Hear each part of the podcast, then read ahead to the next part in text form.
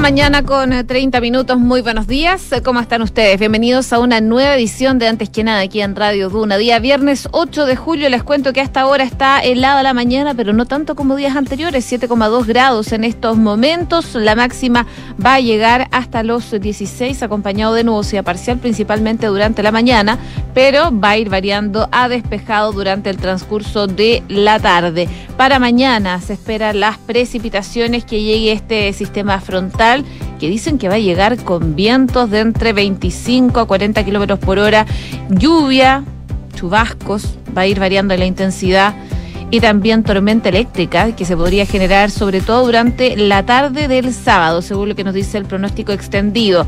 La lluvia acá en la capital podría durar hasta el lunes lunes durante la mañana, lo que serían buenas noticias considerando la sequía que estamos atravesando. En Viña del Mar y Valparaíso, donde nos pueden escuchar en el 104.1 a esta hora, 8 grados, máxima de 14, cielos principalmente cubiertos durante la mañana, pero durante la tarde va a estar eh, principalmente despejado. El fin de semana se esperan precipitaciones también desde este sábado durante la mañana hasta el lunes. Durante la mañana también podrían registrarse precipitaciones que van a ir... Eh, cambiando su moderación. Incluso podrían tener también el sábado tormentas eléctricas y viento de entre 25 a 40 kilómetros por hora y ráfagas de viento de hasta 60 y 80, según lo que nos dice la dirección meteorológica. En Concepción, un poquito más al sur, donde nos pueden escuchar en el 90.1, 4 grados de temperatura. La máxima va a llegar hasta los 11, acompañado de nubosidad parcial. Las lluvias llegan a partir de mañana en Concepción y durarían por lo menos hasta el lunes, según lo que nos dice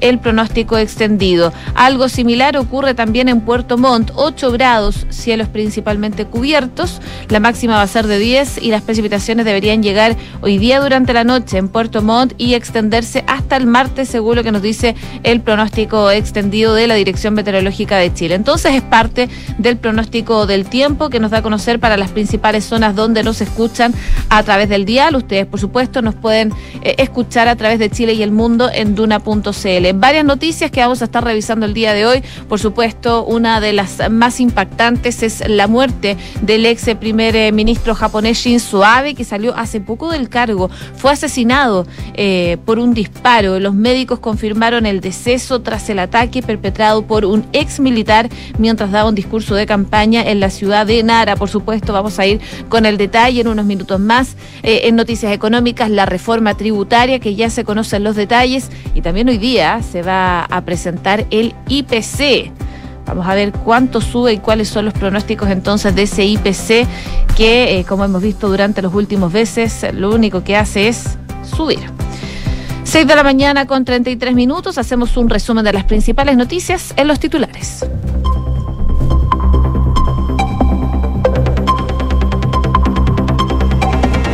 El gobierno ingresó al Congreso la reforma tributaria, donde más de la mitad de lo recaudado irá a pensiones y salud. Se trata del pilar del programa del presidente Gabriel Boric, que busca reunir el equivalente al 4,1% del PIB en cuatro años para financiar su amplia agenda de derechos sociales. La ministra Camila Vallejo inició el despliegue informativo en regiones de cara al plebiscito, mientras que anoche las coaliciones oficialistas Pro Dignidad y Socialismo Democrático inscribieron separadamente en el CERVEL sus comandos para elaborar franjas que apunten al electorado distinto, sin perjuicio de que eh, territorialmente exista coordinación unitaria. 49 exministros durante la concertación firmaron una carta en apoyo al apruebo. La declaración se conoce en medio de las, las divisiones que se han generado en la centroizquierda de cara a la consulta ciudadana del próximo 4 de septiembre. Desde Chile vamos, el al Partido Republicano de forma transversal se unieron en la franja de cara al plebiscito y le cedieron el espacio a la sociedad civil. Los cuatro partidos se inscribieron ante el servicio electoral y anotaron a nueve organizaciones del mundo civil, entre ellas Con Mi Plata No, Salud Libre, No Más Víctimas, entre otras. El plan antirrobos que presentó el gobierno buscará generar más fiscalización y terminar con la circulación sin patente. El subsecretario de Prevención del Delito, Eduardo Vergara, afirmó que se está abordando el robo violento, entendiendo que sigue siendo un porcentaje mínimo en torno al hurto de vehículos en general.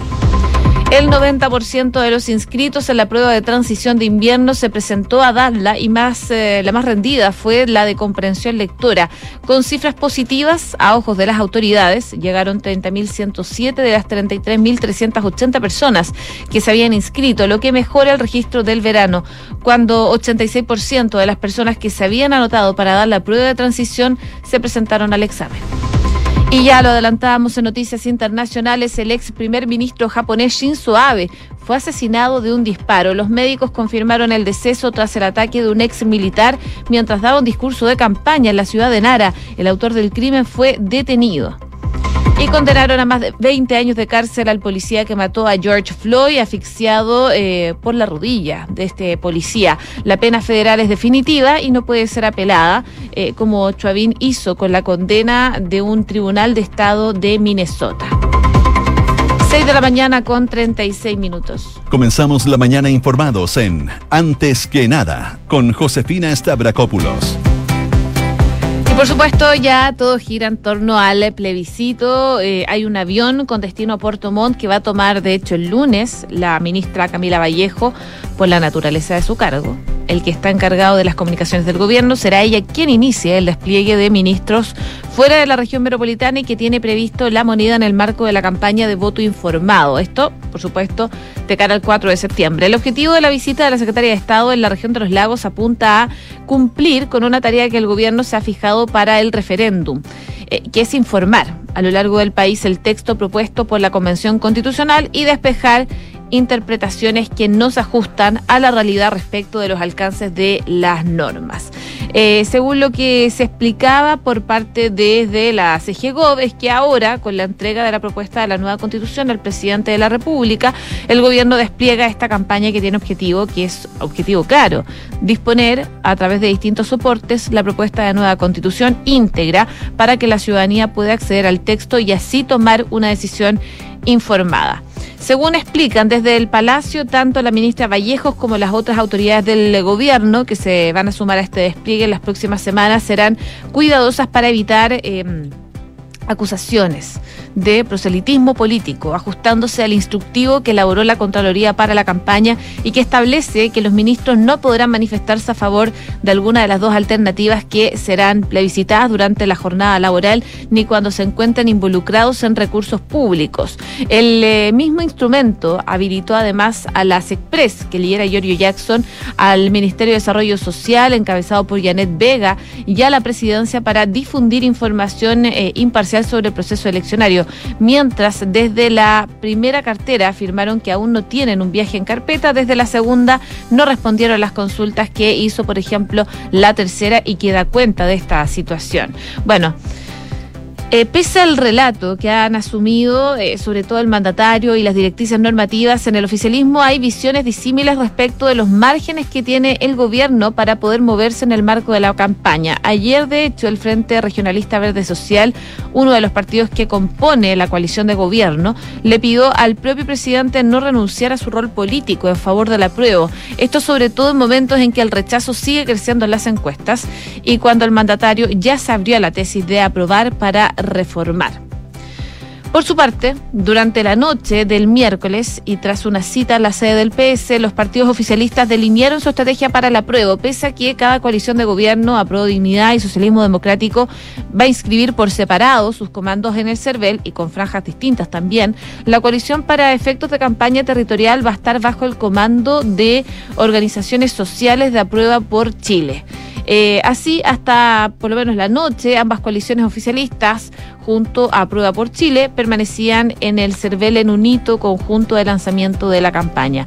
Desde el gobierno miran con atención de todas maneras las coordinaciones del oficialismo y es que no tener una franja conjunta al menos desde Revolución Democrática, no era el escenario más deseable. Incluso desde ese colectivo, eh, en algún momento se propuso inscribirse conjuntamente y dividir las piezas audiovisuales de los partidos con algún distintivo cortina a, opción que fue descartada finalmente por el socialismo democrático. El Ejecutivo ha transmitido la preocupación a los partidos de que las piezas audiovisuales sean eh, coordinadas en su contenido. Así lo explicitó ayer el presidente Gabriel Boric en una cita que sostuvo con en el Frente Regionalista Verde Social, desde donde temen que temáticas relevantes para la colectividad queden fuera de la pieza audiovisual.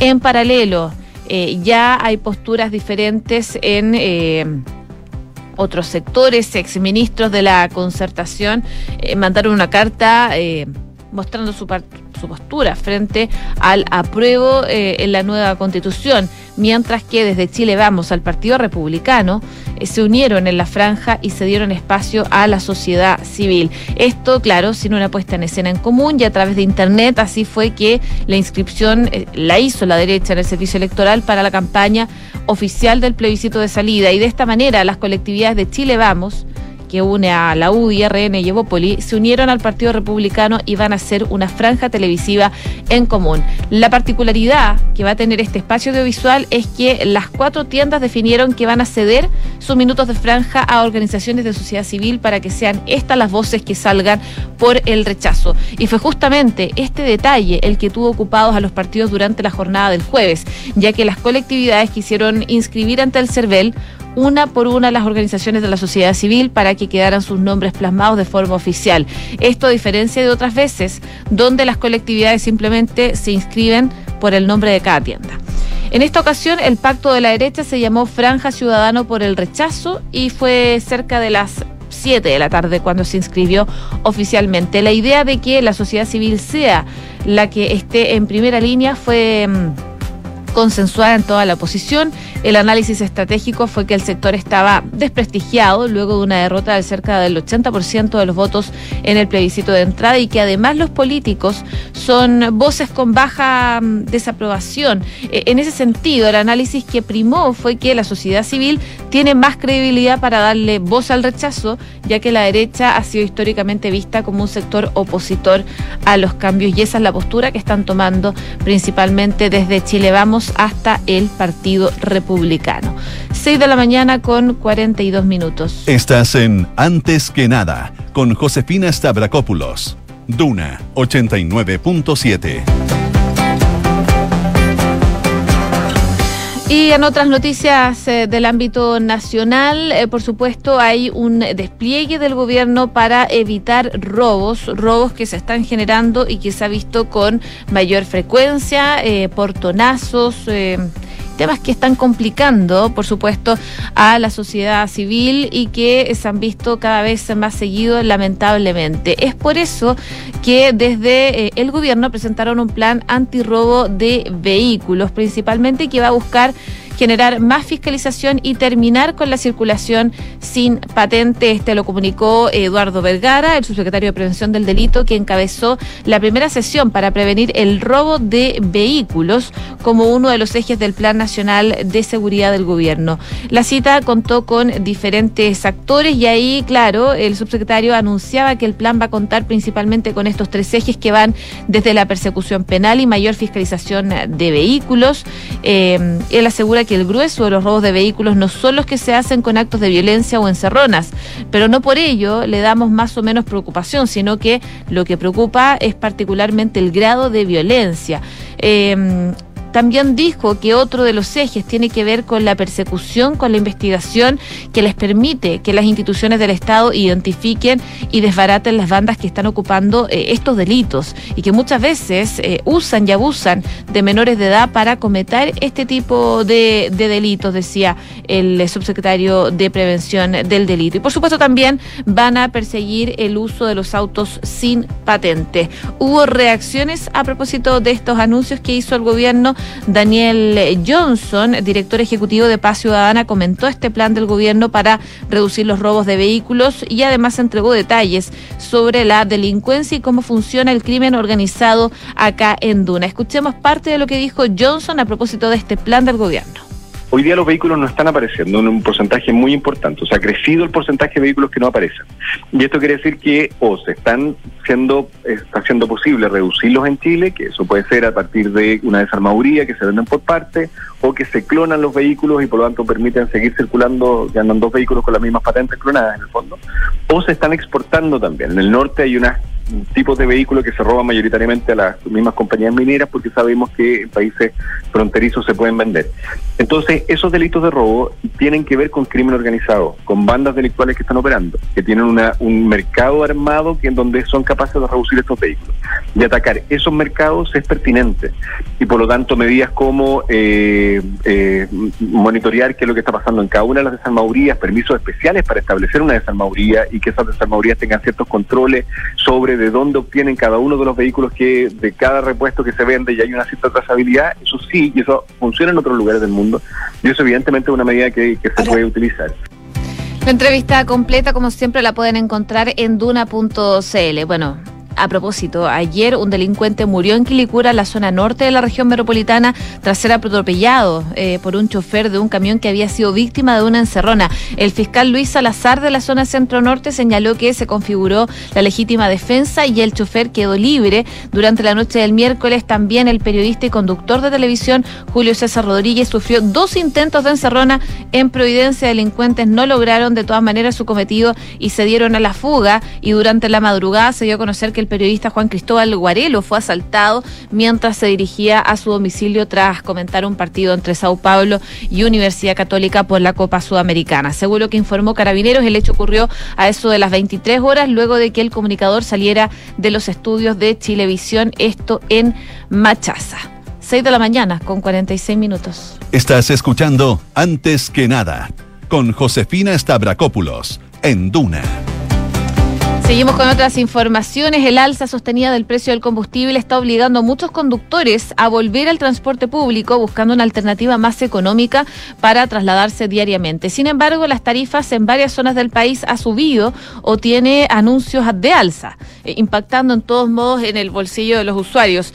Recordemos que el pasado 7 de abril el presidente Gabriel Boric anunció el congelamiento del precio del transporte público en todo Chile como parte de una serie de medidas para hacer frente al costo de la vida y al plan de recuperación eh, inclusiva. Las tarifas del transporte público, según lo que dijo en su momento el presidente, es que durante todo el 2020 y en todo Chile llevan tres años congeladas y hay una presión de aumento muy grande y han decidido de manera responsable en atención a las condiciones de vida de la mayoría de los chilenos que hay que hacer un esfuerzo por parte del Estado para que estas tarifas se sigan congelando durante todo este año. Sin embargo, este mecanismo opera solo para el transporte regulado. En términos simples, donde el Estado puede subvencionar a las empresas de transporte mayor, lo que deja fuera algunas zonas del país. En concreto, la medida rige solo en Santiago Urbano, Iquique, Tocopilla, Calama, Antofagasta, Quintero, Limache, Gran Valparaíso, entre otros, con una población que beneficia al 5,6 millones de usuarios en total.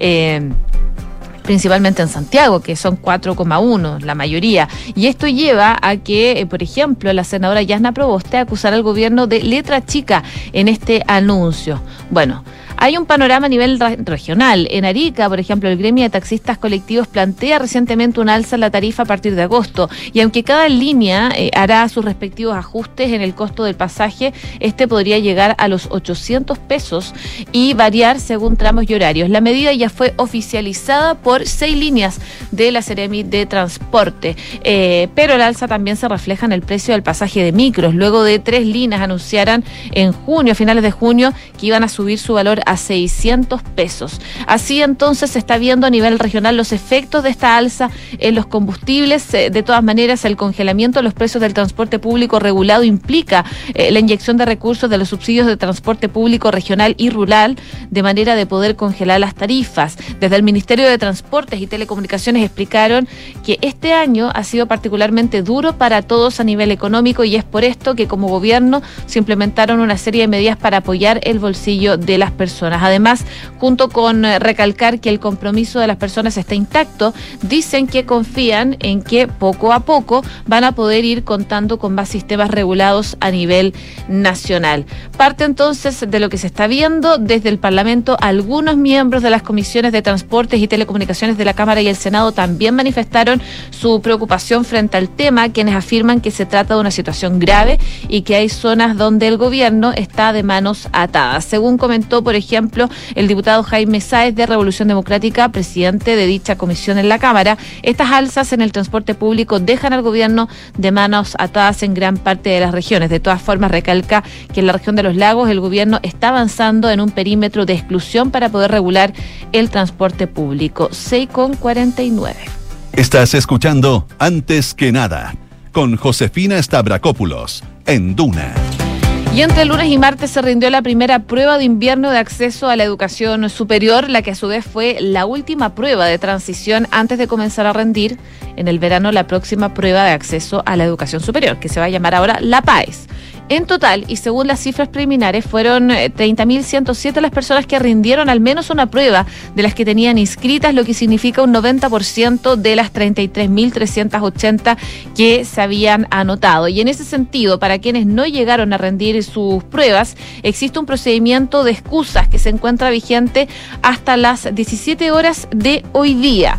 Toda vez que no se contempla una fecha adicional de rendición para esta aplicación de invierno. Sin perjuicio de lo anterior, quienes se encuentren en la situación de no haber rendido alguna de las pruebas podría solicitar a la Subsecretaría de Educación Superior, a través de la mesa de ayuda del DEMRE, rendir sin costo la prueba no realizada en la, aplicación de la PAES, que se va a realizar a fines de este año. La cifra que entrega de todas maneras la Subsecretaría de Educación Superior dicen que la prueba más rendida fue la de la compresión lectora, cual fue dada por más de 28 mil postulantes y que a su vez fue también la prueba con mayor porcentaje de asistencia, un 89%.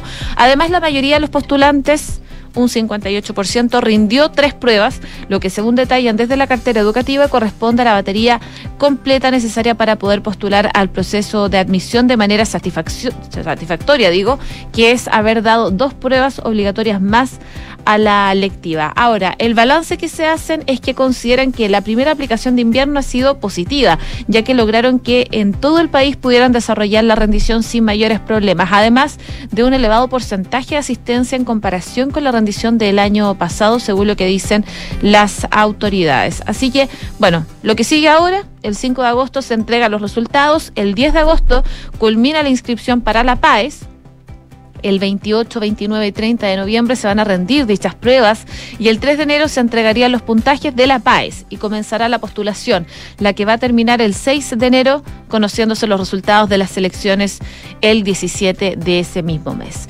6,52. Escuchas antes que nada con Josefina Stavrakopoulos. Duna. Y por supuesto hay noticias que conmocionan a nivel internacional eh, con la muerte de Shinzo Abe, ex primer ministro de Japón, eh, que muere producto de una bala.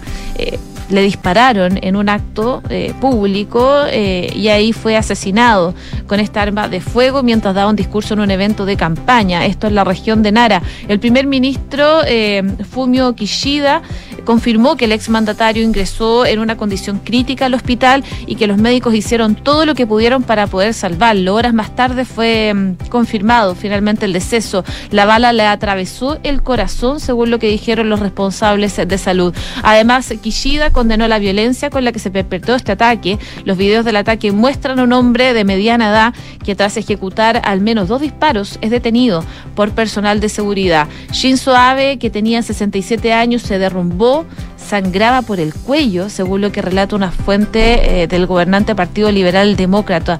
Eh, la policía japonesa detuvo a este presunto asesino con las armas de fuego al hombro y según lo que informa, por supuesto, eh, la cadena estatal NHK. Sin embargo, ha trascendido que se pudo tratar de un arma que era casera. El detenido fue identificado como Yagami Tetsuya, de 41 años, había disparado a Abe por la espalda mientras el político ofrecía un discurso en la ciudad de Nara, que esto está al oeste de Japón, durante la campaña para las elecciones de la Cámara Alta del Parlamento nipón, previstas para este domingo. Estaba mm, dando este discurso y este hombre llegó por atrás. El primer disparo sonó como un juguete, según lo que dicen. Eh, personas que estaban en este evento. Él no cayó, pero luego hubo un fuerte estallido y el segundo disparo fue más visible. Se podía ver el estallido y el humo. El gobierno anunció la creación ya de un grupo de trabajo tras este incidente. El jefe de gabinete del gobierno japonés informó que el primer ministro fue ya notificado de la situación, por lo que retornó a Tokio inmediatamente para la investigación tras interrumpir una gira eh, que estaba realizando por el interior del país. Según lo que declaró a los periodistas, eh, es el ex primer ministro Abe que recibió un disparo alrededor de las once y media de la mañana, hora local. Un hombre que se cree que es el atacante está bajo custodia. Y en medio de la incertidumbre sobre el estado de salud del ex eh, primer ministro, eh, llegó a la capital nipona para atender el asunto y ofrecer el primer balance de lo ocurrido. Recordemos que Shinzo Abe es el primer ministro más longevo de Japón. Gobernó el país en 2006 durante un año y luego volvió al poder entre 2012 y 2020. Recordemos que él renunció a su cargo en el año 2020 porque estaba con un problema de salud crónico. Eh, Avi eh, sufría colitis ulcerosa desde que era un adolescente y su condición debía ser controlada con un tratamiento médico. Y en ese momento dijo a los periodistas que era desgarrador dejar muchas de sus metas sin terminar. Él señaló entre ellas el problema de los japoneses secuestrados hace años por Corea del Norte, una disputa territorial con Rusia y una revisión de la constitución de renuncia a la guerra de Japón. Eh, es parte de lo que dejó pendiente Shinzo Abe, que muere asesinado en un acto de campaña. Cinco minutos faltan para las siete de la mañana. Cifras, mercados, empresas. Las principales noticias económicas están en Antes que nada. Bueno, y finalmente el gobierno presentó eh, lo que es la reforma tributaria que busca, entre otras cosas, eh, una ampliación del estado del bienestar y que se destine el 2,9% del PIB a reformas de pensiones y también la de salud. El documento tiene 241 páginas y está firmado por el presidente Gabriel Boric y los ministros de Hacienda y SECPRES. Es el eh, primero y más relevante de los tres proyectos que integra la reforma tributaria que se propone a la actual administración. Los otros sería un nuevo royalty a la minería y otro que establecería impuestos verdes. En total, la reforma apunta a conseguir 4,1% del PIB del, del proyecto proyecto eh, presentado ayer denominado Proyecto de la Ley de Reforma Tributaria hacia un pacto fiscal por el desarrollo y la justicia social que pretende recaudar 3,15% del PIB en régimen, según lo que eh, data del informe financiero que se dio a conocer. La reforma busca atender las inquietudes explicadas a través de un nuevo sistema tributario, según lo que dice, que distribuye de mejor manera las cargas entre las personas en proporción a sus capacidades y recursos, reduciendo a la vez los espacios de defraudación que solo benefician a quienes tienen los recursos para aprovecharlos. Aunque la reforma considera en régimen una recaudación de 4,3% del PIB eh, descontado los gastos tributarios incorporados, la recaudación neta desciende a 4,1% del PIB. Además, cerca del 0,4% del PIB será destinado a políticas de educación y un 0,7% a políticas productivas e investigación y desarrollo que otorgue eh, dinamismo a la estructura productiva, es lo que decían entonces desde el gobierno que finalmente presentan esta reforma tributaria y sus detalles, por supuesto. 6,57.